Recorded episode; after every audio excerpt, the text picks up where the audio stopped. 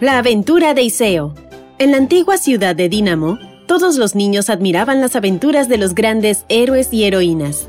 Uno de estos pequeños era Iseo, quien era conocido en la ciudad, no por su fuerza o valentía como futuro héroe, sino porque inventaba excusas cada vez que no cumplía con un compromiso. Un día, el gran sabio de la ciudad, el maestro Ciro, retó a sus alumnos para evaluar su responsabilidad y compromiso. Chicos, en un pueblo cercano se encuentra la gran heroína Valentina, y hay que entregarle un pergamino con mucha urgencia. ¿Quién de ustedes ofrece a llevárselo? Todos los niños dijeron, ¡Yo! Pero el más entusiasta era Iseo, lo cual sorprendió al maestro.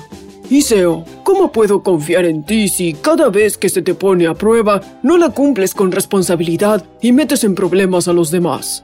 Por ejemplo, en la excursión al bosque de hace un año, tenías que cuidar la comida y esta desapareció por completo. Fue culpa de unos malvados osos. Pero después encontramos frutas en el bosque y todo estuvo bien. La verdad era que un par de osos parlanchines se habían acercado al campamento, e Iseo se hizo muy amigo de ellos y les dio toda la comida. Cuando se dio cuenta que había actuado sin pensar en los demás, inventó otra historia para que sus compañeros no se molestaran con él. Por favor, maestro, deme una última oportunidad, suplicó Iseo. Prometo que no fallaré. El maestro Ciro confió una vez más en su alumno y le dio el pergamino para que lo entregara muy temprano al día siguiente. Sin embargo, Iseo se quedó jugando hasta muy tarde y no se despertó a la hora de vida. El maestro Ciro fue a buscarlo, e Iseo, como siempre, ofreció una excusa. Lo que pasa es que el día está muy nublado y no me di cuenta de que ya había amanecido. El maestro Ciro estaba molesto y a la vez preocupado. Maestro, no se preocupe, ahora mismo salgo y llevo el pergamino. Iseo, ya es muy tarde, dijo con seriedad el maestro.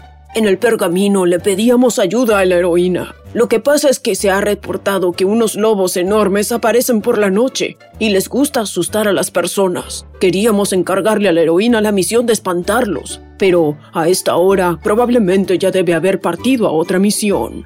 Entonces Iseo se dio cuenta de que lo que había hecho tenía consecuencias. ¿Qué podría hacer ahora? Tenía que haber alguna forma de remediar lo que hizo. Se puso a pensar y se le ocurrió una idea.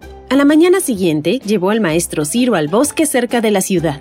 Maestro, hay una forma de ahuyentar a esos lobos. Le presento a Uri y Uli. Entonces, dos grandes osos salieron de unos arbustos. El maestro Ciro se asustó, pero los animales eran bastante tranquilos y amistosos. Eran los osos amigos de Iseo. Hola Iseo, estamos listos para ayudarte, dijo Uri. Sí, cuenta con nosotros para lo que necesites, agregó Uli.